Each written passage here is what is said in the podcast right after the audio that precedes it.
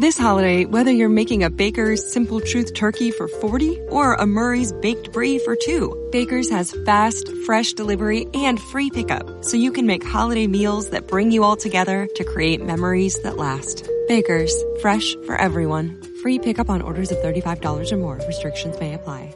Choose from a great selection of digital coupons and use them up to five times in one transaction. Check our app for details. Bakers, fresh for everyone.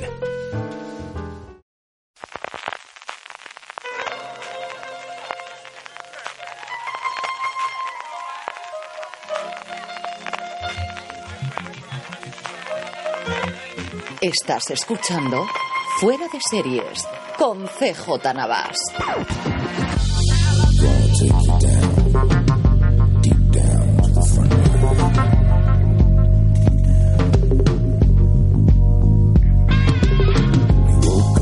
Desde el tercer intento con la cosa en el Pantano, California, estás escuchando Fuera de Series, el programa que semana tras semana te trae todas las noticias, comentarios y curiosidades sobre el mundo de las series de televisión, en un programa que estamos en cuatro. Te- te- os prometo, os juro que hace dos horas tenemos el equipo completo. O sea, de hecho, de esto de repasar el guion y digo, no sé dónde nos va a dar tiempo, necesitamos dos horas de programa. Quique, se nos han ido cayendo una detrás de todas, ¿eh? Sí, de hecho me siento muy solo y tengo hasta frío, la verdad. Se hace frescurri. Estamos en estos tiempos raros de hace frío por la mañana. Yo iba esta mañana que tenía clase en Orihuela con la calefacción en el tren y se agradecía. O sea, de decir, no, estamos locos. Con luego el calor que tengo a mediodía. Pero además llevo dos o tres días rarísimos con el viento este que está haciendo. Hombre, de hecho hace poco aquí se cayó una palmera por el viento y una lluvia de repente muy loca, todo... Yo tengo al lado de mi casa allí un descampado que tiene un cartelón monstruoso de, de se vende el, solar de aquí llegó la crisis y se acabó y había aguantado ahí, vamos, y se lo llevó ayer paseando al perro, digo, leche, que se llevó el pedazo de cartel, lo tiró abajo el viento el último día. Una cosa loca. En fin, que todo esto, como os decíamos, pues nada, estamos más o menos en cuadro. Maite tenía compromisos laborales aquí en la universidad, yo creo que está con cosa de un trabajo fin de grado, por lo que está viendo por ahí en medio y alguna reunión más. Lorena se nos ha caído última hora, como se nos ha caído también Marichu para hablar un poquito de, de programas de cocina como venía haciendo, y Valentina Morillo, que además tengo las recomendaciones aquí, pero la guardaremos para la semana que, viene. Lo que sí tenemos, y Quique me va a ayudar un poquito a comentarlas, antes de que vayamos como siempre con Marina, que luego María Santonja retome su arte en las redes, en el que además de hablar de todo lo de fuera de series, vamos a hablar de la incorporación de Expreso a Westworld, tanto al canal de podcast como al canal de YouTube de fuera de series, que además tenemos aquí que aquí podemos hablar un poquito toda la parte técnica de cómo hemos llevado adelante la parte de YouTube. Acabaremos como siempre con las recomendaciones después de eh, el vamos a ver y de que Francis Arrabal nos cuente lo más interesante para ver en fuera de series durante esta semana. Pero como os comentaba antes, como siempre yo norma de la casa, empezamos con las noticias. ¿Qué cosas han pasado durante esta última semana dignas de mm, destacar en el mundo de las series, Kike? Pues parece mentira, pero en realidad no han pasado muchas cosas y las, y las, po- las pocas cosas que han pasado han pasado pues, hace poco, Sí. concretamente ayer y hoy. Eh, bueno, las series que estrena HBO España en mayo de 2018. Eh, Sí, como tenemos siempre al principio de, mayo, tenemos varios artículos que podéis ver, algunos por cadenas, y luego sabéis que tradicionalmente hacemos una especie de corrillo entre todos los redactores de fuera de series que tenéis disponible, en el que hablamos de todos los grandes estrenos de mayo. Eh, podéis ver las opiniones de Marina, de Francis, de María Santonja, de Valentina Morillo, de Maricho Olazábal, que lo hicieron todo conjuntamente, viendo cuál era lo que más le apetecía, lo que menos le apetecía. Es cierto que HBO, después de los dos grandes estrenos que han tenido durante este mes de abril, finales de abril, en el caso español especialmente, con Westworld y con The Handmaid's Que sabéis que en Estados Unidos es Hulu, por aquí la tiene HBO España. De lo que tiene aquí alguna cosita curiosa, especialmente yo creo la segunda temporada de Six. Esto de La Mafia solo mata en verano, que es la segunda temporada también de una serie que a mí eh, en su momento, eh, Juan, recuerdo que me, que me comentó que tenía que ver. Y luego yo creo que el gran estreno es Comoran Strike, que es una adaptación de una novela de espías escrita inicialmente bajo seudónimo eh, por J.K. Rowling, por la creadora de, de Harry Potter, y yo creo que es una miniserie de la HBO, creo que es de la HBO, la verdad, de la HBO, perdón, de la BBC, que luego compró la HBO, una coproducción, no recuerdo si con Sky o con quién era, y bueno, esta sí que desde luego es quizás la más interesante a ver qué, qué funciona con ella de las cuatro que tienen. Y sobre el resto de estrenos, yo ya sabéis que hice la cruzada conmigo de cuando Fox iba a estrenar Legión, tenemos la confirmación de que va a estrenarlo la madrugada del 9, se- del 9 al 10 y la madrugada del 10 al 11 al, como de una a 6 de la mañana, creo que se cargan la primera mitad de los episodios un día y la mitad de los otros días, que insisto, no es mala noticia. De esta cosa, hace 15 años cuando estrenaban a esas horas era para cabrearte. A día de hoy, eso es lo que te posibilita que esté en la plataforma de video on demand y a partir de ahí, pues tú ya vas a tu Movistar o vas a tu Horas o vas a tu Vodafone y puedes ver todos y cada uno de los 10 episodios de la segunda temporada de Atlanta, que es una de las series del año. Punto pelota. No hay nada más que. O sea, es así de sencillo. O sea, esta es una de las que sí o sí tenéis que ver, sí o sí. Pues yo me la apunto, ¿eh? Más cosas, Kike. Bueno, pues Katy Sackhoff, o no sé cómo se pronuncia exactamente. Sackhoff, vale. Será un astronauta en una nueva serie de Netflix. Sí, aquí la curiosidad, bueno, eh, a ella la habíamos tenido recientemente en esta serie del oeste que lo rescató Netflix. Evidentemente para todos los aficionados, especialmente para ciencia ficción, siempre será nuestra Starbuck de eh, la reinvención, de la nueva versión de Battlestar Galáctica. Cierta polémica originalmente, al haber cambiado el sexo del personaje de la serie original allí, hasta que la vimos en pantalla, era uno de los mejores personajes que tenía esa serie y un gran descubrimiento de actriz, ¿no? Y como comentaba aquí que va a hacer una serie para Netflix llamada Otra Vida, Another Life, eh, nuevamente para Netflix, como os decía, que, que fue la que rescató Longmire, fue esa época en la que Netflix cogía proyectos que ya habían tenido alguna temporada y las rescataba, pues algo parecido con lo hecho ahora con La Casa de Papel, que era el último en la, la que le vimos. Se centra en su protagonista de astronauta, que será complicado lo de Katy Salkholf pronunciarlo, Nico Bekeridinche, ya ni te cuento, el personaje, vamos a hacerlo más complicado poder decir el nombre del personaje que el nombre de la actriz. Eh, no es tan ciencia ficción de Space Opera, como en el caso de allí, sino que parece que va a ser un poquito más centrada en la Tierra. Eh, unos astronautas que encuentran un artefacto eh, extraterrestre extraño y a partir de ahí, bueno, pues a ver qué ocurre con ello. Diez episodios han encargado, a ver qué es lo que ocurre. Eh, bueno, pues curiosidad, ¿no? Y, y, Netflix que sigue engrosando su catálogo de series de ciencia ficción. Tenemos el 3%, que se estrena la serie brasileña que se estrena ahora en segunda temporada. Eh, Carbón Alterado, evidentemente, que fue de lo más conocido al principio. Perdidos en el espacio. Y dentro de nada, que estrenan The Rain, que está en ese punto intermedio entre ciencia ficción y terror. Este viernes es el gran estreno de este primeros de mayo para abrir la serie danesa que trata de coger un poquito la, la racha esta de series europeas que ha encargado Netflix recientemente. Más cosas, Kike. Bueno, pues eh, vuelve... Se me ha ido el guion, maldita sea. Vale, eh, Salma Hayek está negociando para protagonizar una serie en Amazon. Sí, aquí el, lo curioso de esto es, bueno, yo creo la vuelta de Salma Hayek, que desgraciadamente lo último que ha sido, ha sido conocido es cuando hizo una carta, un editorial en el New York Times hablando de su experiencia con Harvey Weinstein y de cómo la había eh, el hecho de que ella no accediese a algunas de las cosas que le pedía él eh, cuando estaba haciendo Frida, eh, bueno, hizo que estuviese prácticamente en la lista negra de, para el mundo de Weinstein en los últimos tiempos. Y aquí, bueno, pues vuelve otra vez con Paul Feig eh, como productor ejecutivo de la serie, una serie que todavía no tiene compra, pero ya la propia noticia de Deadline, que es la que la daba, daba a Amazon, y como sabemos que como Amazon lo compra y se lo come absolutamente todo a día de hoy, no estaría demasiado, bueno, sería muy probable. Vuelve al mundo de, bueno, de entre espías y diplomacia. Aquí dice que Hayek interpretaría una embajadora. Yo supongo que esto tendrá un toque de espías de fondo que parece que es a lo que evolucionamos todos a día de hoy. ¿eh? Bueno, también eh, empieza el rodaje de Gentleman Jake, la nueva serie creada por Happy Valley. Sí, aquí lo curioso sobre todo es eso, es que sea Wallengareg eh, adapte para vida real. Un elenco, podéis ver la foto cuando veis de la noticia que sacó Valentina Morillo en la página web de caras conocidísimas del, del mundo de, de la EBC. Tenemos gente pues eh, de protagonistas de, de Marcela, tenemos a gente de, de Downton Abbey, tenemos a gente de un porrón de las series de últimamente y nuevamente pues eso, Sally Brown Wright, que es otra de esas creadoras interesantísimas que nos están saliendo del mundo británico con esa verdadera, iba a decir delicia pero delicia durísima, que es Happy Valley en sus dos temporadas y que va a hacer una nueva producción para HBO y para BBC One. Aquí nuevamente es otra coproducción. HBO, mira que tiene coproducciones, por un lado con Sky, que es normal porque es su brazo armado allí, pero está empezando a hacer mucha cosita conjunta con, con BBC que al final no se casa con nadie. BBC, recordemos que en Estados Unidos tiene su propio canal y aún así hay determinadas obras que las lleva a su propio canal. Por ejemplo, Doctor Who siempre se están allí, y ocurrió con alguna más eh, previamente, pero que en determinados casos salía con HBO, emiten lo suyo en Inglaterra y en Estados Unidos se la cede a HBO, ¿no? Eh, bueno, basado en eh, una historia de época, de las eh, antiguas, de, de, de, la, bueno, que tan especialistas son los británicos, ambientadas en principios del 19, en 1832, con, eh, bueno, pues una terrateniente y escritora de diarios que de regresa a su, a su país, tiene una muy buena pinta y, como os digo, un elenco de intérpretes femeninas a las que hemos visto en muchas series británicas y que atrae muchísimo y tengo muchas, muchas ganas de ver qué ocurre con este, con este proyecto. Vaya, pues es un proyecto que pinta muy interesante. Sí. Bueno, eh, como siguiente noticia tenemos la segunda temporada de Por 13 Razones, que se estrena el 18 de mayo en Netflix. A mí está más sorprendido el que se estrene tan pronto y lo hayan sacado tan tarde la noticia. Con el revuelo que tuvo Por 13 Razones, yo creo recordar que, que la anunciaron bastante antes, luego evidentemente toda la evolución posterior que tuvo la serie y todo el tema del bullying y todo el tema de, de pues eso, comentarios para arriba y para abajo de padres y de psicólogos y de toda la parafernalia que tuvo alrededor, se renovó cuando, bueno, estaba más o menos claro que la serie era una miniserie, pero ya sabemos que ya no existen las miniseries a día de hoy, que si la cosa funciona va a haber una renovación. Lo tuvimos el año pasado cuando está con, como con Big Little Lies, que fue más o menos las dos al mismo caso, y hasta cierto punto con The Handmaid's Tale, que ahora iremos allí, que al final adaptaba prácticamente la novela de, de, de Atwood y, y, aunque lo dejase abierto, pero era, eh, vamos, el cierre para prácticamente lo que estaba ya escrito previamente.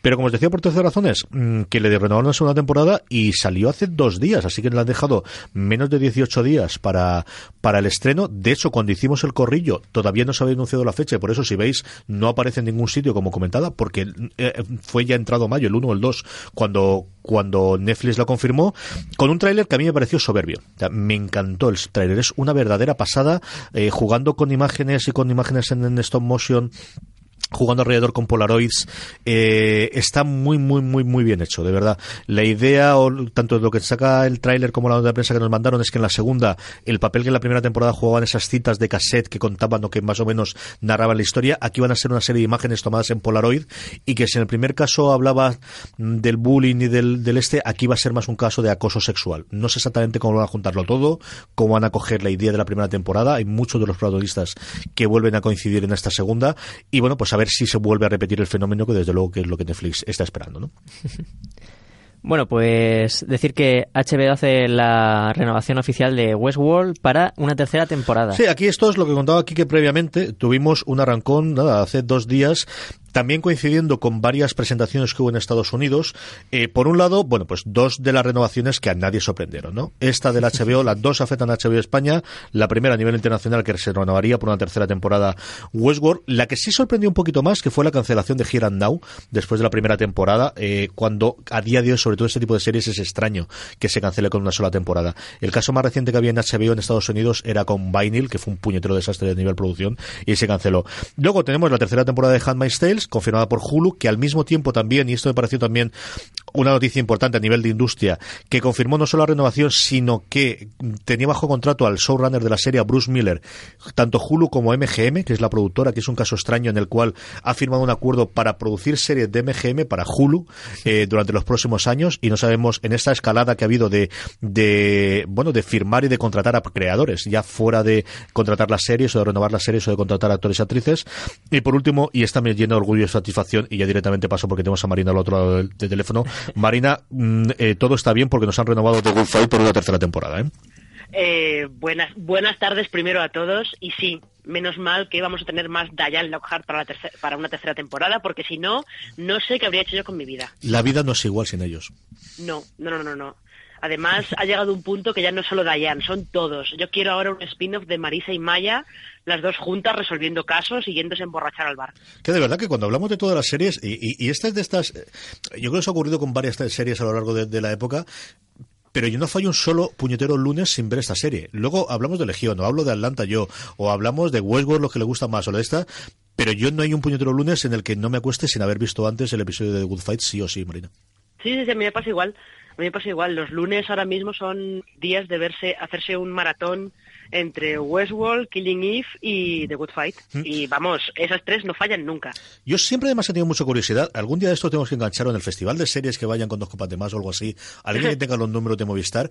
¿Qué números hace The Good Fight y qué números hace Billions? Son las dos que tengo muchísima curiosidad por saber cómo les está funcionando a ellos dos estas dos series. Ya, yo, yo no, no, lo sé. La verdad es que Billions da la sensación de que la ve más gente de lo que parece, ¿eh? Por lo que se habla a veces, sobre todo en, el, en nuestro grupo de Telegram, que a veces se habla bastante de Billions. A mí me da la sensación de que eh, la ve más gente de lo que parece. Pero luego si utilizamos los Power Rankings de un poco, pues para tener un poco de como de referencia, The Good Fight ha estado siempre entre las tres, cuatro series más vistas de la semana. Así que yo creo que les tiene que funcionar bien. Bueno, no, simplemente decir que eh, en Telegram eh, Billion se comenta de vez en cuando, pero últimamente sí que se ha comentado mucho eh, Happy, eh, que dicen que es brutalmente deliciosa. Sí, Happy yo creo que ha tenido la oportunidad de que la traiga en Netflix. Yo creo que es todas estas tendencias que cada vez tenemos menos, pero de vez en cuando nos ocurre con alguna de estas series que se comentan en Estados Unidos, que estrenan la casa madre, como en este caso fue Sci-Fi Estados Unidos, que aquí Sci-Fi España no la trae y que tiene, claro, yo recuerdo leer de Happy en su momento, leer cuando salió hace casi medio año o más de medio año en Estados Unidos y aquí ha sido Netflix la que la chita callando y ahora hay que empezar a descubrirla y porque confía en el algoritmo, porque de esta sí que no ha hecho seguramente ningún ningún esfuerzo publicitario eh, cuando compran este tipo de series aquí, Marina. No, hay que tener en cuenta que estas que son licenciadas, que son contenido de terceros, aunque ellos te lo pongan como que es un Netflix original, en algunos casos, no es de ellos, con lo cual ellos evidentemente no se van a gastar el dinero en, en hacer publicidad ni nada. Si por lo que sea el algoritmo aparece o de repente empieza a tener muchos visionados y te aparece en esta, esta sección de tendencias ahora, pues te das This holiday, whether you're making a Baker's Simple Truth turkey for 40 or a Murray's baked brie for 2, Baker's has fast, fresh delivery and free pickup, so you can make holiday meals that bring you all together to create memories that last. Baker's, fresh for everyone. Free pickup on orders of $35 or more. Restrictions may apply. Choose from a great selection of digital coupons and use them up to five times in one transaction. Check our app for details. Bakers, fresh for everyone. Whether it's Baker's Simple Truth Turkey or mac and cheese with Murray's English Cheddar or pie made with fresh Cosmic Crisp apples, there are many dishes we look forward to sharing during the holidays. And Baker's has all the fresh ingredients you need to turn today's holidays into tomorrow's memories. Baker's, fresh for everyone. Choose from a great selection of digital coupons and use them up to five times in one transaction. Check our app for details. Bakers, fresh for everyone. Cuenta que la tienen, pero si no, ni te enteras. Sí, yo creo que le sigue faltando Tuvieron un intento un momento a través de Facebook de tener ese, esa parte de recomendado por tus amigos y yo creo que eso lo abandonaron bastante, al menos solamente lo tenían. Yo creo que en el español no lo tenían. Ah, cuando yo lo tenía a través del VPN, cuando el americano sí que lo tenías, el poderte darte alta con Facebook y que te apareciesen las recomendaciones de, de gente que tuviese compartida.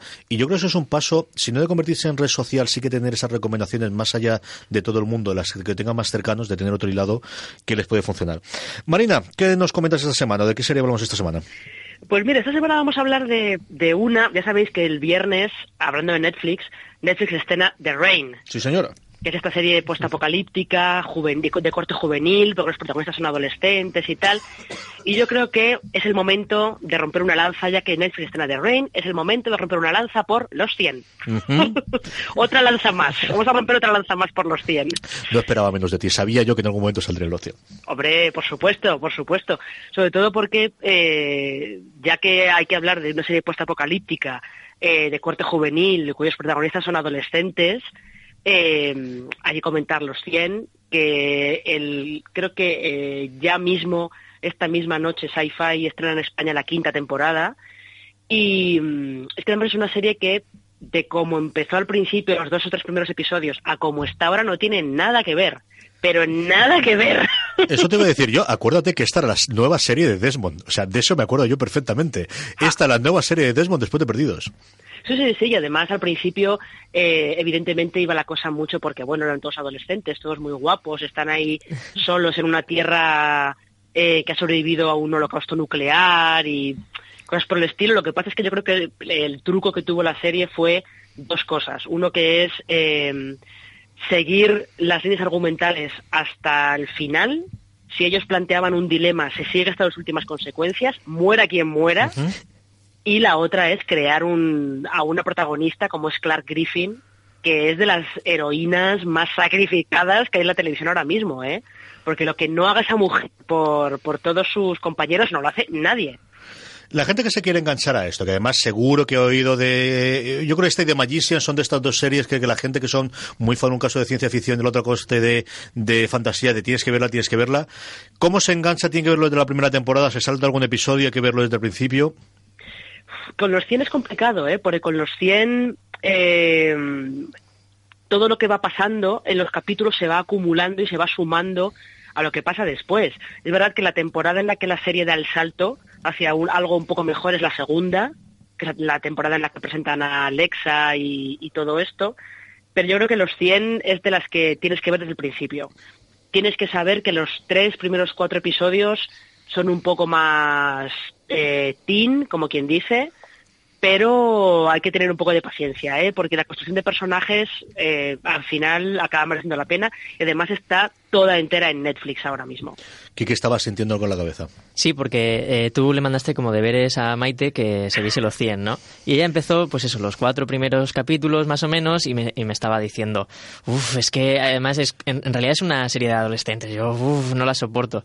Y también Carlos le, le dijo, a partir de la segunda temporada es muy buena serie, tienes que vértela. Y, y eso, simplemente los dolores que sufrió Maite. ¿Cómo se nota que tienen tiempo y pueden ver los veintitantos episodios de la primera temporada sin más hasta verlas a la segunda? ¿eh? Sí, no, bueno, en realidad son menos. Son, trece, 13, cierto, cierto, cierto. Son 13, son temporadas relativamente cortas las de las de los 100. Creo que es la segunda, que sí que es un poco más larga, me parece. Sí, la segunda se va a 16 y las mm. otras están mirando ya aquí en Netflix. Como dices tú, los cuatro primeras temporadas están íntegras en Netflix. Eh, sí, la tercera son también 16 y la quinta que se estrena esta misma temporada aquí ya en, en el canal lineal que tiene el estreno en España. Sí, además yo creo que es interesante echar un ojo a los 100, sobre todo porque Bruce Miller, que es el showrunner de The Handmaid's Tale, de todas las series por las que pasó antes, pasó por los 100 y teniendo en cuenta que los 100 han sido capaces de... han hecho varios exterminios, exterminios nivel de matar a cientos de personas en un episodio, eso ya nos da una idea de que The Handmaid's Tale se puede poner muy chunga. Sí, este hombre, este hombre no tiene ningún reparo de esto. Estaba mirando yo antes el IMDB precisamente porque damos la noticia de la renovación de la segunda temporada y yo creo que otra de las cosas, y esto también quería comentarlo contigo, con esto cerramos ya, es eh, se ha comentado menos, evidentemente, de la renovación de la segunda temporada de Handmaid's Tales, pero yo creo que la de noticias de Hulu era que fichaba en exclusiva a, Bruce Miller en un contrato de exclusividad de las cosas más raras que yo he visto, porque era un contrato a tres bandas entre MGM, la mm, bueno, la, productora de la, de la serie, Hulu, la cadena que en Estados Unidos emite la serie, y Bruce Miller, es decir, para desarrollar series de MGM para Hulu. Sí, no sé, que me da la sensación de que eh, cada vez se van a hacer más más, eh, como más comunes contratos de desarrollo de este estilo. Porque eh, no, no recuerdo ahora mismo si era precisamente Hulu, sí creo que hay varios reportajes de, en, en, la prensa estadounidense sobre Hulu diciendo que ellos eran de momento reacios a, a, firmar contratos de desarrollo en exclusiva con gente, pero que iban, lo que querían, eh, que, querían que fueran más contratos de eh, tener la exclusividad en plan de cualquier cosa que desarrolles quiero verla yo primero. Y si yo paso, bueno, pues ya puedes llevártela a otro lado. Y me da que el contrato de Bruce Muller debe ser un poco así. Él desarrolla para MGM, Hulu son los primeros que tienen la opción de quiere ver, quiero ver esto yo primero, y luego ya si se lo quedan bien y si no, tienen libertad para llevárselo donde quieran. Sí, yo creo que esto, bueno, yo creo que la, la, carrera magnetística de fichar mm, creativos, yo creo que con Mindy Kaling sí que tendrían que tener algo similar a esto también. Yo creo que el primer fichaje que tuvieron la embajadora, pero lo vamos a ver cada vez más, ¿no? El, fichar nombres, que es una cosa que siempre se ha hecho siempre las cadenas en abierto, ¿no? El tener el overall que llamaban ellos, pero es cierto que a día de hoy con los nuevos jugadores, y bueno, ahí tenemos el caso de Sonda Rhimes y, más recientemente de, ah, señor, se me ha ido totalmente. De Ryan Murphy. De Ryan Murphy, con los supuestos 300 millones de dólares que él tampoco ha desmentido en, en la entrevista larga que hicieron en el Hollywood Reporter eh, que yo creo que es la que está marcando por donde va la tendencia. Marina, mil millones de gracias por hablar con nosotros esta semana que viene. Hasta la semana que viene, pasando bien. Ahí vamos, ahí vamos, poquito a poco y si no tenemos demasiado viento, pero yo creo que sí. Eh, despedimos a Marina Such y como os digo, vamos a ir dentro de nada con María Santonja, con de las redes, luego Kiki y yo comentaremos lo que hemos visto durante esta semana, tendremos a Francisco Raval para traer lo más interesante en foradeseries.com, nuestras recomendaciones de despedidas, pero antes, como es norma de la casa, este es el M me suena de esta semana. people out there don't know who they're looking to. Since it can't be you, it needs to be me. You won't fall below the hard deck. Your ego just wrote a check your body can't cash. Are we all on the same side? Yes, of course. But no, not really. You threaten everything by your presence here. You know what I risked to get him. What would he give to get me? Whoever you're trying to destroy, stop. What has the stronger pull? Fear or money?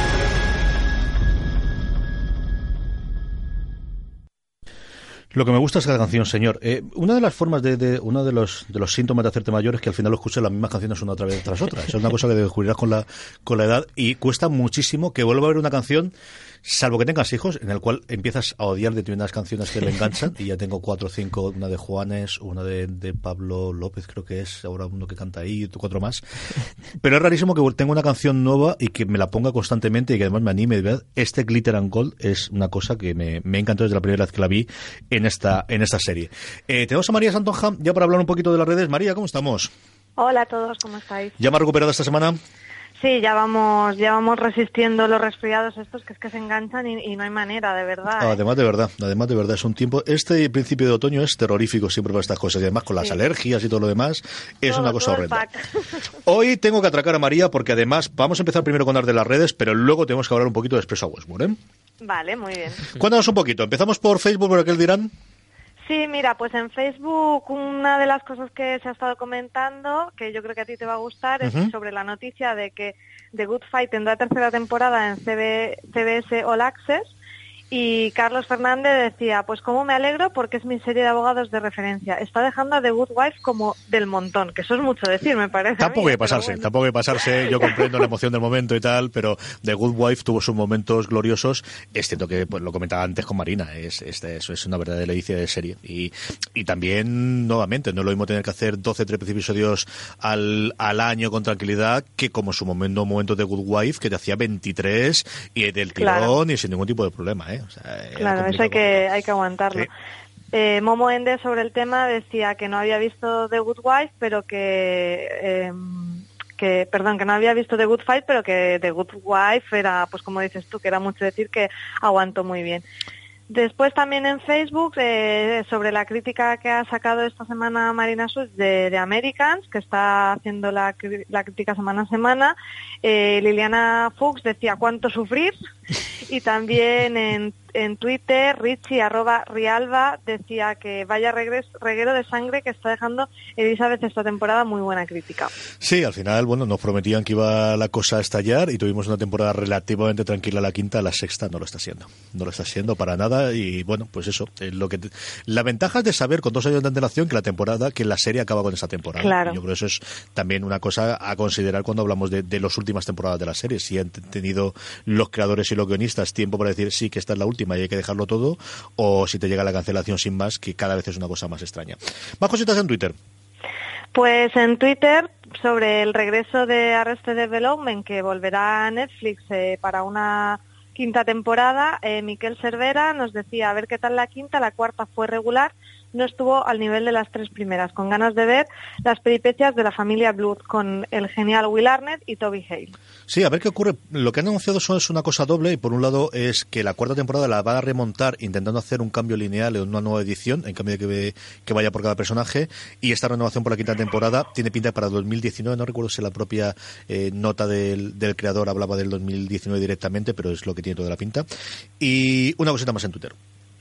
Pues en Twitter este mensaje me, ha hecho mucha gracia lo tenía que traer, que es de Buckingham Palace, que dice, tras escuchar el podcast 357 de Fuera de Series, me declaro fan absoluto de la madre de Lorena Hill. Yo también huyo cuanto, en cuanto veo a Sheldon Cooper. Mi suegra es mucha suegra, ya os digo yo. O sea, sí, yo también soy muy fan de mi suegra, las cosas como son. Telegram, en el cual además ahora mismo, conforme estamos hablando, tenemos ni más ni menos que 662 miembros en el grupo de Telegram, así que si queréis romper el número de la bestia, os podéis unir telegram.me barra fuera de series y donde a día de hoy, no casi 600, no, en este preciso instante que estamos hablando, 666 personas hablan diariamente de series de televisión. ¿Cuáles han sido las conversaciones más animadas durante esta semana, María? Pues he estado, bueno, eh, es difícil elegir porque, como dices, están siempre comentando un montón de cosas, de un tema saltan a otro, se recomiendan series, pero he traído un, un poco un popurrí por un lado, Javier Bell nos recomendaba una serie, decía, hoy han puesto en Netflix una serie recomendada por Lorenzo Mejino, no está en danés, pero está en árabe, Cuervos Negros, 30 episodios de unos 30 minutos para entender un poco qué es el ISIS, que yo, como Netflix sube tantísima cantidad de contenido, estas que directamente no me sonaba de nada. Yo la tenía perdido y yo juraría que fue Francis ayer que me lo dijo que la habían puesto y que la tenía ahí eh, con curiosidad. Y ahí es, a, ver si la, a ver si la veo. Sí que al menos acercarme uno porque estas cosas árabes pues no es habitual, desde luego que claro, la veamos. Por lo menos por curiosidad. Después sobre la serie Happy también han estado hablando, uh -huh. Tony Cross eh, preguntaba si debía verlas, si se la recomendaban los compañeros del Telegram y, por ejemplo, Adrián Duarte decía, para mí resultó muy buena, divertida, entretenida, gore, irreverente, loca y exagerada. No es para todos los gustos, me parece por lo menos una, una descripción bastante detallada. Y Juan Antonio Martínez decía que estaba flipando con, con Happy. Menuda ida de olla más divertida y adictiva. Sí, no penséis porque hay un unicornio de dibujos que es una serie infantil, ¿eh? O sea, esta es mayor de 18 y a partir de ahí que cada cual es mayorcito, que haga lo que quiera y que se lo ponga quien quiera, ¿no? Yo soy el menos indicado a esto para hacer con las cosas que le he puesto a mis pobres hijas, o al menos que estaban puestos cuando pasaban por delante. Pero, pero, pero sí que la serie, es decir, que es un nivelito interesante, especialmente de gore, sí, sí, sí. Yo tengo que decir que la estaba viendo Francis, yo me quedé medio dormida y de repente abrí un ojo y vi un montón de sangre, el unicornio este azul y yo dije, esto que es de verdad, ¿eh? Me perturbó, pero interesante resultaba, desde luego. Sí, sí, sí, es una serie, es muy, muy loca, es muy loca. Después, bueno, siempre salen temas de recuperar series que a lo mejor han pasado más desapercibidas, reivindicaciones. Charlie, por ejemplo, nos decía cuál es una de esas joyas que pocos han visto, muy recomendable. Y Joana, Joan Miroquay decía totalmente de acuerdo con Charlie y no entiendo cómo una serie así puede pasar tan desapercibida para el público. Pues esto que ocurre, de repente es un canal que era relativamente minoritario en Estados Unidos, sé que la estrenó, no tuvo segunda temporada, con lo cual no pudo tener eh, ese arranque o ese efecto Netflix de la gente se enganchó a la primera porque es una buena serie. En menor medida la está pasando ahora con a Happy Leonard, que yo creo es una serie más o menos del mismo tono que tenía en su momento de Quarry, de, una serie de perdedores, Quarry un poquito más violenta quizás que, que Happy Leonard. Eh, y estas cosas que ocurren. Bueno, pues hay varias de estas pequeñas joyas. Yo siempre recuerdo eh, Terriers, que es una delicia de, serie que se quedó una única temporada y ya se quedó con Minotembra. También, curiosamente, otra serie de, dos amigos que son dos perdedores y, es una delicia. Bueno, pues a veces es el momento, a veces es la crítica y a veces es el no dar una segunda temporada para que la gente remonte y, se, se enganche a partir de ahí. Sí, bueno, por lo menos ahí en el, en el grupo de Telegram, pues en eso, en la conversación va BP vuelve a tener grandes noticias para todos los conductores. Cuando vayas a repostar tendrás un ahorro de hasta 40 céntimos por litro en Península y Baleares y 35 céntimos por litro en Islas Canarias, incluyendo la bonificación del gobierno. Cada vez que visites una estación BP en la península de Baleares, puedes ahorrar y disfrutar de todas las ventajas que ofrecen en su programa Mi BP. Y si lo haces desde Canarias, podrás disfrutarlas a través del plan Dino BP. Así que ya sabéis, BP nos lo pone fácil para ahorrar al máximo estés donde estés. Hazte con su tarjeta en sus estaciones de servicio y si quieres consultar más información, puedes hacerlo en mibp.es y plandinobp.es.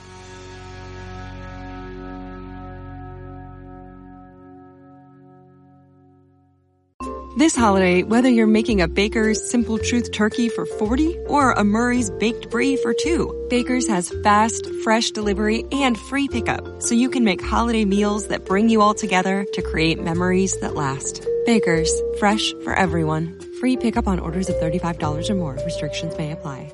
Choose from a great selection of digital coupons and use them up to five times in one transaction. Check our app for details. Baker's, fresh for everyone. Saliendo para los muy seriéfilos se van recomendando y al, al menos tienen un poquito una, una, segunda vida estas series que al final pues eso no, no damos a, de sí a tanta serie que tenemos.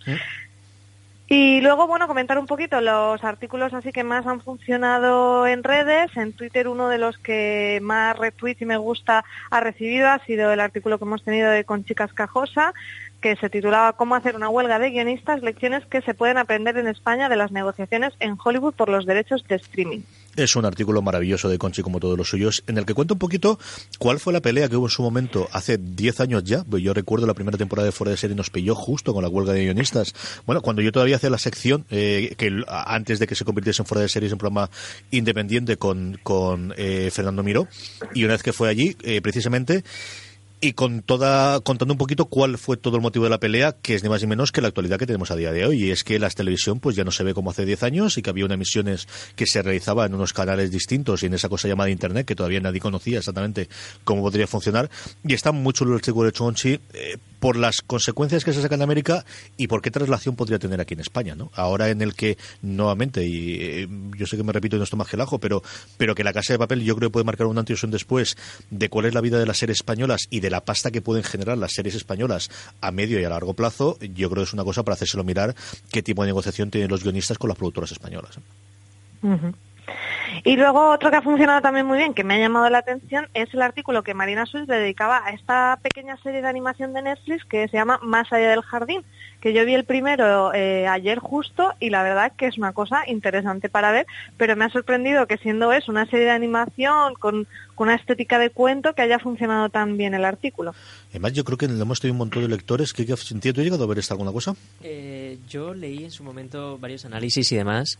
La historia está en que es una historia, es una serie de animación que parece infantil, pero tiene muchísimo trasfondo. Habla de temas que bueno, en subtexto habla de temas que no son para nada para niños y incluso en, en el análisis leí que era eh, lo más próximo a, la Divina Comedia en plan de, de las series. O sea, decía que era una serie mucho más profunda de lo que aparentaba ser. María, esta te ha gustado a ti entonces, ¿no? Solo he visto el primero, pero sí que me gustó, me, dio muchas ganas de ver eh, más porque aparte se ve muy facilito, son 10 minutos me parece el episodio. Y tiene una estética muy de pues eso de, la, de las películas que yo veía de las películas de dibujos que yo veía así de pequeña de cuentos como con los gnomos el bosque todo así. Pero sí que es verdad que dices uy pero es que esto no va dirigido para niños sí sí que sí que me gustó la quiero continuar yo aquí hay dos cosas que me convencieron. La primera, las ilustraciones me encantaron y luego lo de los 10 minutos. Me pareció una idea genial. O sea, yo no sabes, sí, porque... lo agradecemos. Yo, la, la, estos estrenos de HBO de y cuarto ya son, uff, espérate a ver cómo está. Los episodios de media hora, yo empiezo a ver la serie mucho más habitualmente las de media hora que las otras, simplemente por el tiempo, no voy a agradarlos. Y cuando, eh, además, está hablando con Francis, no, esta de aquí, oye, pues tengo curiosidad de ver esta de animación, que al final solamente veo alguna cosa de anime porque Kike o porque Maite me lo están poniendo aquí en el programa y tal. Y dijo, no son de 10 minutos. Y digo, no puede ser, me acabas de hacer un, vamos, me acabas de, este encuentro un hueco seguro para verla. De hecho, de hecho, Maite se la vio entera. Se la vio entera, no sé si esa tarde o juntando dos tardes, se la vio entera. Claro, te la puedes casi ver de una sentada. Si te pones una tarde, te la liquidas. Eh, por último, con esto terminamos la parte de las redes, pero ahora que tengo a María al otro lado del teléfono y que tengo aquí, que también aquí en el estudio, por la parte técnica que os comentaremos ahora, eh, sí que queríamos que, quería que hablásemos un poquito de la eh, incorporación de Expreso a Westworld a fuera de series, tanto en el formato podcast clásico, en el que tuvisteis los análisis de la primera temporada, como en la parte de vídeo, que de alguna forma, bueno, pues gracias a la incorporación de Kiki al equipo de fuera de series, hemos podido llevar a cambio. Primero, María, ¿cómo, cómo ha sido la experiencia de incorporarte a fuera de series y sobre todo de ser youtuber, que yo sé que de es una hacerme youtuber, sí, sí, Pues muy divertido, la verdad que al principio pues intimida un poquito el, tema de la cámara, nosotros que eh, somos de grabar en pijama en casa, pues al final te tienes que vestir de persona y todo eso porque van a verte la cara, pero muy divertido. También creo que ha sido una ventaja el empezar con un programa que ya habíamos hecho y, un poco la estructura más o menos la hemos adaptado un poco, pero eh, bueno, ya teníamos un poco ese, ese bagaje. Y yo creo que quedó muy, muy apañado. Tengo muchas ganas ya de, que hagamos el segundo y de ir explorando este nuevo medio. Bueno, nuevo medio para mí, que la gente en YouTube ya lleva un montón, pero eh, muy contenta de la experiencia. Además, con Westworld me parece que es una serie perfecta para, para hacerlo porque da mucho de sí para teorizar, para que los oyentes nos comenten sus ideas, sus impresiones. Mucha gente nos escribe diciendo mm, no me he enterado de la mitad y luego se escucho y, así pues refresco el episodio. Tampoco yo quiero que se lo tomen al pie de la letra. Lo que decimos que teorizamos mucho y algunas cosas acertamos y otras no. Y, y desde luego está siendo muy, muy divertido que, a nivel técnico, aparte del problema de los micros, que toda la vida nos acordaremos con esto, que nos costó dos horas y al final lo apañamos pues con mucha profesionalidad por parte de María y de Richie de tener el de mano, pero para el próximo si no tenemos ya, tenemos micros de solapa como Dios manda y para que puedan hablar y mover las manos tranquilamente, coger los funcos y moverlos para arriba, para abajo y hacer todo lo demás. ¿Qué tal la experiencia de, montar un programa distinto y de hacer alguna cosa diferente y sobre todo a dónde vamos a intentar ir a partir de ahora, ¿no? De, meter más parte de vídeos y meter parte de imágenes y aprovechar que también aparte de audio estamos en vídeo, ¿no? Pues a ver, es una propuesta muy interesante. Yo creo que el, vídeo, como no, es lo que más manda, se, se demanda y se consume. Eh, hacía falta que en fuera de series hubiese vídeo.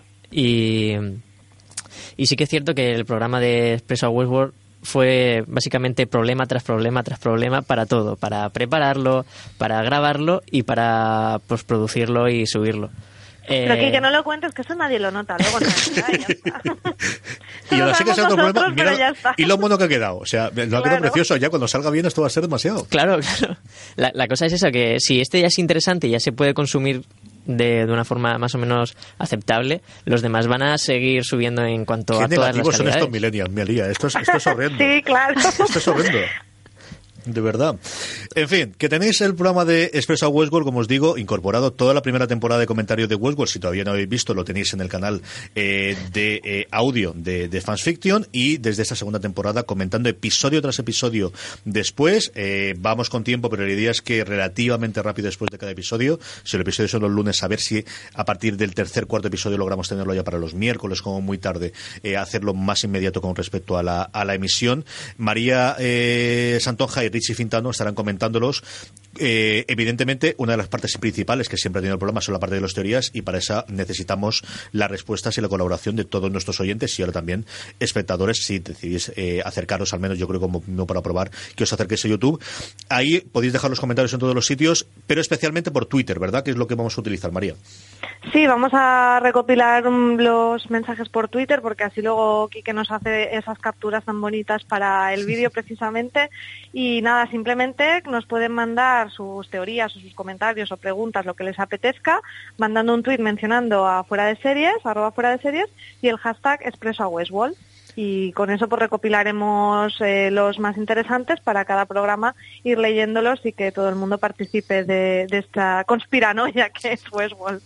Ahí os queda, tenéis todo el contenido y mucho más que vamos a empezar a editar ya también en, en vídeo. Habrá algunos de los programas de audio que pasemos también a YouTube, algún programa de YouTube que pasemos a audio, algunos que sean exclusivos para audio para vídeo, porque al final, bueno, pues hay determinadas cosas que yo creo que sí que tienen más sentido en un canal que, que en el otro y el resto, bueno, pues algún apaño podemos hacer con lo demás. Eh, si estáis oyendo esto, lo normal, salvo que nos oigáis en radio UMH en directo en su momento a través del suyo, es que ya tengáis el canal de podcast de Fuera de Series para eh, ver todo el YouTube y especialmente todo lo que va a venir a partir de ahora youtube.com barra fuera de series, ahí os podéis suscribir, acordaros de dar la campanita de al lado, que si no, no os avisará cuando hay un nuevo episodio, tanto de Expreso a Westworld como todo el resto de cosas que vamos a hacer de vídeo. María, un beso muy muy fuerte y hasta la próxima. Hasta luego, chicos. Chao. Adiós. Ahí teníamos a María Santonja hablándonos de eh, con qué han ardido las redes y, como os decía, de, de la incorporación de Expreso a Westworld, de su eh, programa junto con Richie Vintano de análisis episodio a episodio de eh, esta segunda temporada de, de, Westworld en nuestro canal de podcast y de, y de vídeo. Es el momento, antes de que vayamos después con Francis, de él vamos a ver qué hemos visto esta semana, Quique. Bueno, yo he visto, pues como siempre, unas cuantas cosas. Eh, pero si la semana pasada más o menos eh, me dio un ataque loco por, por los 80, esta, esta semana me ha dado un poco por lo creepy, lo, los asesinos, todo eso. ¿Qué Entonces, cosa más romántica me dices? A partir de la recomendación que me hiciste tú de Aníbal, que por cierto me he visto... Luego hablamos de eso. Luego cuando hablemos de los deberes de esta semana hablamos de Aníbal. Vale. pues a partir de esa recomendación me, le robé la cuenta de, de, Amazon Prime a mi hermano y me vi eh, Lore, que es una... ¿Te ha gustado? Me ha decepcionado. Vale. Me, mi hermano creo que se la vio, me dijo, ah, no está mal. Yo me la vi, me decepcionó. Es... pues igual. Y el podcast no es malo y aquí algo tiene. No sé exactamente qué él. El primer episodio recuerdo ver la animación de introducción que no estaba mal y cuando pasan al vídeo digo, leche, parece un telefilm de los años 80 de Antena 3. Algo pasa, pero yo no sé si es un problema de filtros, es un problema de grabación, porque no es que sea barata la grabación. No tiene pinta de que haya sido un mal decorado, no son malos actores. Algo ocurre a nivel, yo creo que es de cinematografía pura y dura, ¿eh? Mm, Yo no sé lo que es, pero hay algo que falla y que no te engancha. Claramente hay algo que no, que no, que no termina de funcionar. Y bueno, pues como Lore no me convenció, pues me, me, pasé a ver una película y me vi No es país para viejos. Bueno, me he visto la mitad porque es una película intensa en todos los sentidos.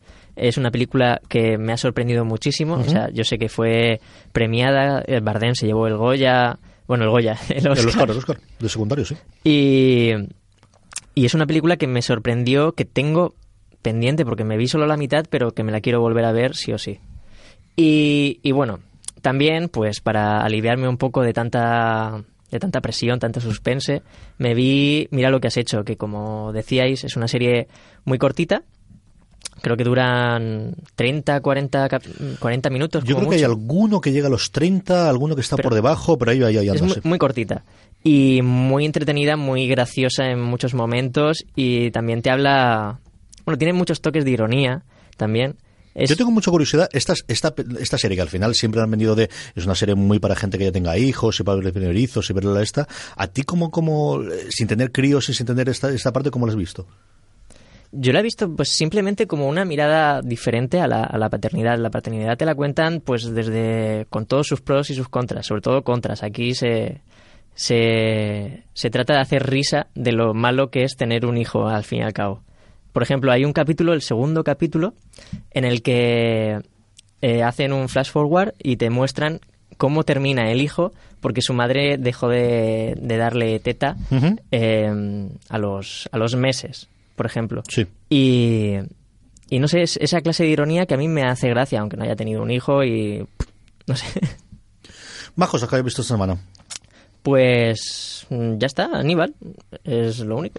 Yo he visto esta semana, eh, bueno, pues las, mis cosas del lunes, tengo alguna aparcada hasta que me puedo enganchar con Lorena para verla, pero sí he visto The Good Fight, que la llevo, como comentaba antes con Marina, sí o sí todas las semanas, esto sin ningún tipo de problema.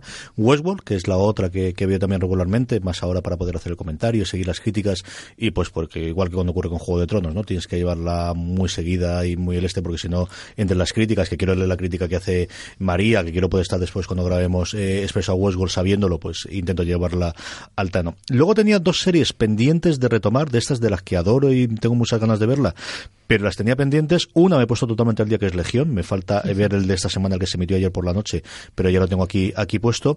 Y por otro lado, eh, The Americans, he llegado a ver hasta el segundo, tengo que reengancharme, porque nuevamente volvemos toda, toda la parte de la crítica y quiero poder tenerlo en eh, conectado.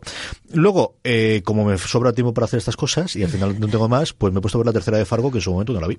Y tenía mucha curiosidad por verla. Y luego lo que sí que he visto es Vengadores Infinity War, que sé que aquí que no la ha visto, porque se ha comido algún que otro spoiler. Varios. Editando eh, hoy eh, Slamberland, que lo hemos subido al canal. Creo que tenemos a Francis Arrabal ya, yo creo que podemos ir con él y luego ya volvemos con lo de ver esta semana, la semana que viene las recomendaciones. Señor Arrabal, ¿cómo estamos? Está ya mejorcito, ¿verdad? Muy buenas, pues casi. Hombre, casi estás la- pletórico. la. Pletórico ya como del mismo Málaga te veo, ¿eh? O sea, una Fíjate cosa ya, sí, sí, sí, sí, sí. Sí, sí, sí, casi sevillano te noto la voz, sí, sí. no, ta- tampoco es para eso. Tampoco es pasando, ¿no? tampoco he caído tan malo esta vez. Cuéntame, querido, ¿qué puede leer la gente eh, o escuchar y ahora también ver? Lo comentábamos antes con María en nuestro canal de YouTube. ¿Qué puede la gente encontrar en foraseries.com a lo largo de esta semana?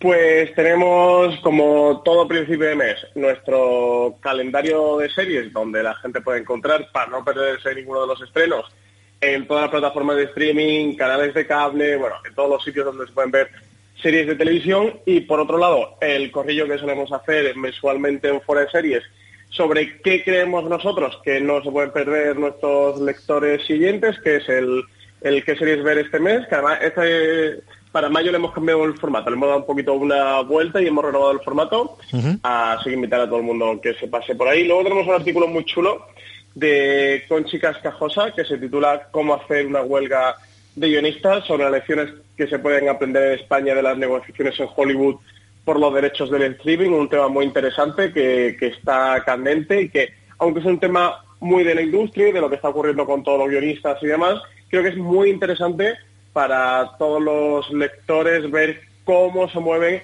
eh, los entresijos de, de la industria. Más cositas. Más cosas. Tenemos el, como no, eh, This holiday, whether you're making a Baker's Simple Truth turkey for 40 or a Murray's baked brie for 2, Baker's has fast, fresh delivery and free pickup, so you can make holiday meals that bring you all together to create memories that last. Baker's, fresh for everyone. Free pickup on orders of $35 or more. Restrictions may apply. Choose from a great selection of digital coupons and use them up to five times in one transaction. Check our app for details. Bakers, fresh for everyone.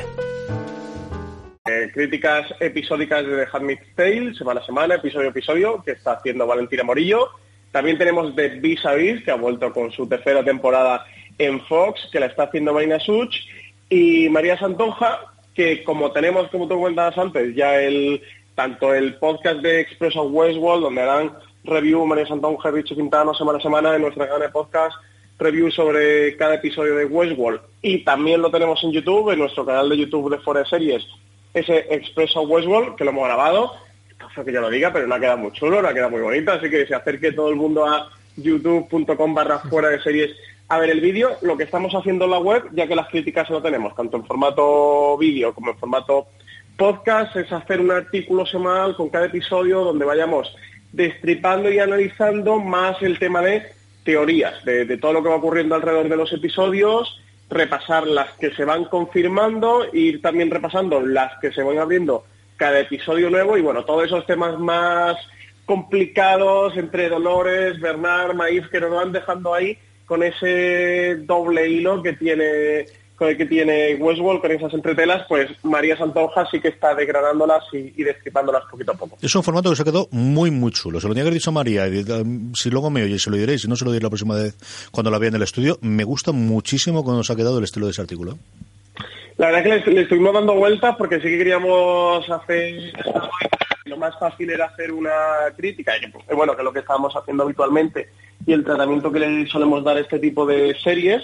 Y si queríamos hacer algo especial con Westworld, que además ya sabes que, bueno, todos los que están viendo la serie de HBO, que da mucho para, para especular, para ver lo que está pasando, la interioridad de la serie y sobre todo, bueno, por una de las partes más chulas de Westworld y por qué decirlo es intentar adivinar qué es lo que va a ocurrir en el siguiente episodio, por dónde va a ir la trama, de qué parques son los que los que están por venir y, por destapar a todo lo que está ocurriendo con la corporación de Delos o cuál puede ser el destino de, del hombre de negro o de Dolores. Así que, que, sí, la verdad es que estamos contentos. Creo que creemos que sí, que el formato ha quedado guay y la verdad es que nos han llegado muchos comentarios muy positivos sobre, el, sobre estos artículos que estamos haciendo.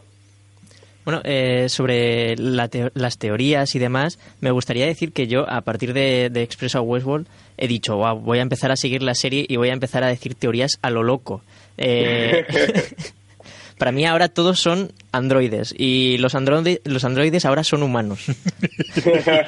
ya, les ha, ya le has dado directamente la vuelta, ¿no? sí, cuando uno, uno, se anima, se anima. Si es que se viene arriba, claro. se viene arriba y pasa lo que pasa. Y luego además, eh, de aquí a final de semana vamos a tener unos cuantos artículos bastante interesantes, ¿verdad?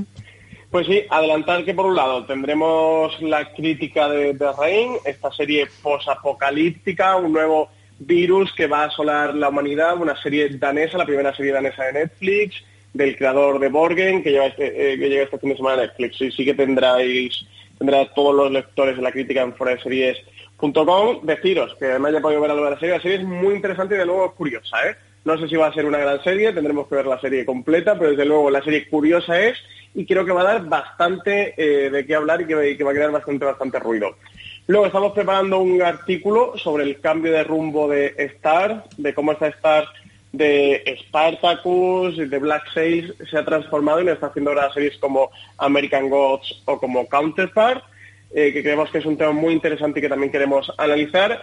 Y no puedo decir mucho más, pero todos los Pottermaníacos, todos los fans de Harry Potter de Fuera Series, que estén atentos a la web, a foreseries.com estos días, que vamos a publicar un tema que yo creo que les va a interesar mucho, que es bastante curioso, que es un tema muy simpático y, y, creo que les va a agradar. Así que Harry Potter y fuera de series vamos a tener estos días. Un abrazo muy fuerte, Francis, hasta la semana que viene. Un abrazo enorme, hasta la semana que viene. Ahí dejamos a Francis y retomamos el, el vamos a ver, retomamos eh, lo que íbamos a ver con los deberes que nos pusimos la semana pasada. ¿Qué, qué, te ha parecido, Aníbal? Aníbal eh, me ha gustado, me ha gustado mucho. De hecho, el primer capítulo lo pasé muy, muy mal, rematadamente mal, sobre todo hacia el final, eh, con escenas muy crueles, muy realistas. De hecho, se me, me, estremecía viendo el capítulo. En general me ha parecido una serie muy interesante. El, el actor, que no sé ahora mismo cómo se llama, que, que, hace de Aníbal, Matt que hace de Aníbal, da realmente miedo. Eh, no sé, me, me, ha gustado, es una serie que me ha gustado mucho. ¿Qué tal el episodio de los hongos? El de las setas. Ese no me gustó mucho. no te queda nada, querido. Cuando llegues al tótem y a Los Ángeles me avisas. El de Los Ángeles no lo has visto todavía, ¿verdad? No, no. Eh, bueno, creo que no. Creo que es el séptimo, no. Si, si lo has visto, lo sabes. es como el de, el de las setas. ¿Cuál? que te he dicho el, setas, la... sabes cuál es? Sí, el que empieza con unas setas preciosas. Entonces, si el de las setas, hay otros dos. Uno el de Los Ángeles y el de Totem es un poquito, ese sí que no lo he visto seguro, es el final de la primera temporada, pero el de Los Ángeles yo creo el octavo el noveno aproximadamente de la primera, cuando lo veas me lo cuentas. El, ¿Cómo podían hacer esto? Una canal en abierto en Estados Unidos. Es una cosa totalmente incomprensible cómo pudieron convencer a la gente de, de bueno, de, de la censura interna que tienen ellos, que es, eh, no me acuerdo cómo se llama, del código de supervisión, el, el poder hacer este era curioso porque salieron en su momento varios artículos de no, si hacíamos esto sí lo podían, en cuanto pasaba de esto dos gotas más de sangre o dos menos, o enseñábamos esto, enseñábamos lo otro, no se podía hacer. Hombre, por sangre no será tampoco, porque... es un poquito pasote, ah, es una serie maravillosa. Tiene, tiene un poquito de, de, bajón en el principio de la tercera temporada, pero la primera y especialmente la segunda son dos, dos temporadas brutales. A mí, a mí me, me conquistó con el primer capítulo, en realidad. Eh, es una serie en la que Aníbal no es el centro del mundo, pero sí es una parte muy, muy, muy importante que a mí me gusta porque parece que no, pero que en realidad sí y que lo domina todo. Es un serie, es, un psicópata de manual, es buenísimo. A mí esta semana me tocó ver eh, dos propuestas de anime que me hicieron Kike y Maite. La semana pasada que le ahí, Kike me dijo One Punch Man, que por fin he visto, porque la tenía pendiente. Yo creo que había empezado a verla eh, los primeros siete minutos, que es cuando él sale la primera vez y llega el monstruo este original de yo soy lo que habéis conseguido destrozando la tierra y os voy a destrozar a todos y lo maté de un puñetazo y la primera vez que te encuentras con él, eso lo había visto como cinco veces, pero nunca había llegado hasta el final del episodio.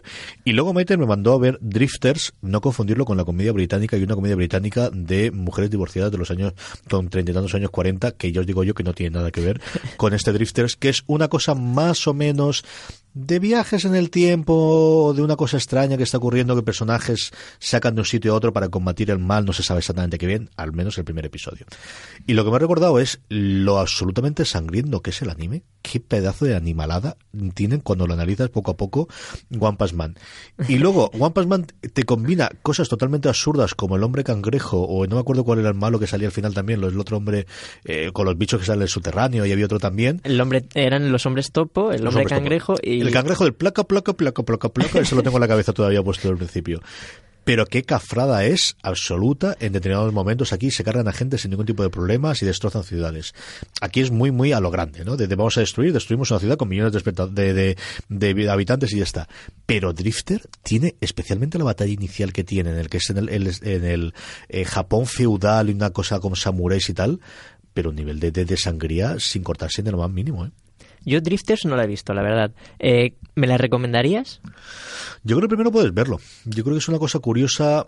Si, te gusta el anime, especialmente te gusta la parte japonesa, yo creo que te puede gustar. A mí me ha gustado, ¿eh? Y mm, me gusta porque aparte, a mí el Japón feudal me gusta con matices. No es mi pasión, pero este tono que tienen, lo que suele pasar siempre en los mangas y los animes, que suelen tener una idea inicial maravillosa. Eh, yo creo que es muy por encima de, las series eh, occidentales, incluso de los cómics occidentales, suelen tener muy buenas ideas iniciales. Luego el desarrollo es otra cosa y el cómo la acaban es otra cosa totalmente distinta. Yo también he encontrado un anime que me haya gustado como haya terminado, ¿eh? y ahí meto incluso a Kira dentro del saco. Pero la idea inicial, sea Monster, sea 20 Century Boys, sea Kira, sea en este caso los dos, tanto One Punch Man como, como Drift, lo que es el tagline, la descripción en una línea en un párrafo de la idea, suelen tener ideas maravillosas. E, eso es algo que se puede ver perfectamente en Monster, por ejemplo. Monster empieza muy bien, eh, empieza que cada capítulo es eh, una presión y un thriller increíble, y después va decayendo y el final, el final decepciona. Sí, sí, a mí me, ocurrió con 20 Century Boys, yo la dejé por aburrimiento al final, y mira que en su momento era, yo es la última colección que recuerdo te iba a decir de cómic, pero es mentira. De cualquier cosa que yo haya coleccionado y comprado y llevado regular, de ir a la librería, en este caso Ateneo, que es donde solo compro yo en Alicante, y decir, ha salido ya, ha salido ya, ha salido ya para verlo, fue Tentucero y Boys. Y hubo un momento en el que llegó, yo creo que se pasaba de frenada. Hubo un momento en que no sabían cortar, que no sabía terminar, en el que enganchó con, hay un final, pero después hay un post final detrás del final que, y, y, no sé si la tengo completa. No sé cuánto número me falta al final, y hubo un momento de que, bueno, ya mm, he podido contigo, ¿no? Me has, me has agotado. ¿Qué me toca ver por la semana que viene, Kike? Pues como te ha gustado One Punch Man, o supongo que te ha gustado, la verdad, eh, yo te voy a recomendar Mob Psycho 100. ¿Eso de qué va? De los mismos creadores de One Punch Man, eh, pero bueno, es básicamente la misma, el mismo tag, como tú has dicho. Es eh, un hombre, bueno, un adolescente que es psicópata, bueno, psicópata, eh, telépata o algo de eso. Tiene poderes mentales y es el más poderoso de, todos los que se conocen. Esto hacen lo del más poderoso es lo que le mola a ellos, ¿no? Sí. Entonces, él tiene unas normas morales muy estrictas y no puede dañar a nadie con sus poderes mentales. Lo que pasa es que hay organizaciones que son súper... ¿Cómo se dice esto? Eh, super villanos que sí hacen eso. Entonces, pues se viene un conflicto gordo. Mob Psycho 100, toma ya, aquí en medio. A mí es una serie que me gustó mucho. la verdad. Del... Muy entretenida. Se publicaría el último en 2017, relativamente reciente, ¿no? El 2012 muy, muy, reciente. se ha terminado hace bastante poquito tiempo. Yo, bueno, pues yo creo que es el momento de que al menos veas alguna cosa distinta que veas de Good Fight. Pues es una serie que la verdad es que uh, tenía bastante curiosidad porque no paras de comentarla siempre. Es una... Vamos a ver. ¿Le va a gustar a todo el mundo? Yo creo que no es necesario. Si te gusta la política americana, te gusta el mundo americano, y especialmente si vienes de The Good Wife, eh, yo creo que es una serie que te va a gustar más todavía. Creo que es una serie que está deliciosamente bien hecha es una serie a la que no le puedes poner ningún pero de, de, a nivel de producción, a nivel de realización y a nivel de los intérpretes. Luego, a partir de ahí, yo creo que depende mucho la temática del que te vaya a gustar o no.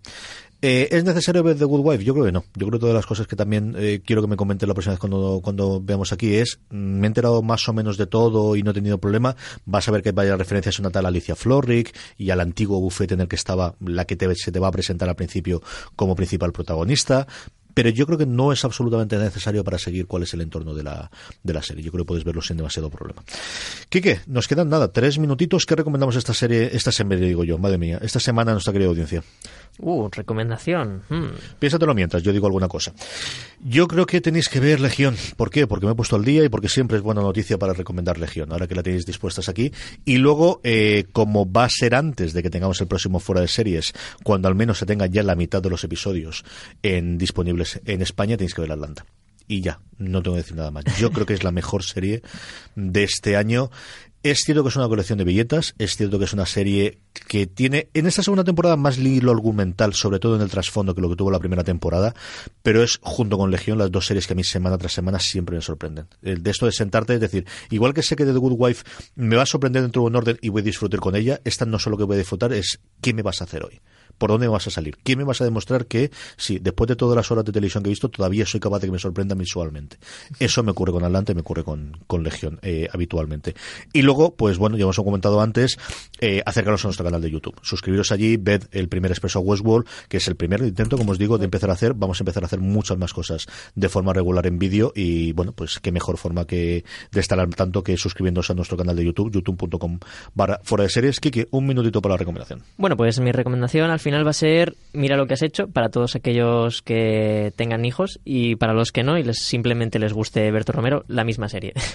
Sí, yo creo que ese es otro de los grandes aciertos. Igual que todos los demás han tenido el peso del, director, aquí tuvieron el director, pero especialmente el protagonista, ¿no? el, tener a Berto en los guiones y ya están produciendo la segunda temporada, yo creo que antes de final de año, igual para el año que viene la tendremos eh, y es uno de los, los estrenos junto con La Peste, yo creo que mejor le ha funcionado, al menos del run run que hemos tenido afuera. Y nada, con esto vamos a pasar a despedirnos. Mil gracias a Kike Spin por haber venido aquí a acompañarme un ratito con la media redacción de baja por enfermedad. Kike, gracias. La semana que viene volvemos. Gracias a Francis, gracias a María, gracias a Marina y un beso muy fuerte tanto a Marichu como a Lorena como a Valentina, que las teníamos todas pobrecitas. Espero que recuperadas para la semana que viene. A todos vosotros, gracias por escucharnos, suscribiros a nuestro canal de podcast para que no os perdáis nada, pasaros por fuera y como os he dicho antes en nuestro canal de YouTube. Gracias por estar hoy una semana más y como os decía, recordad, tened muchísimo cuidado de fuera.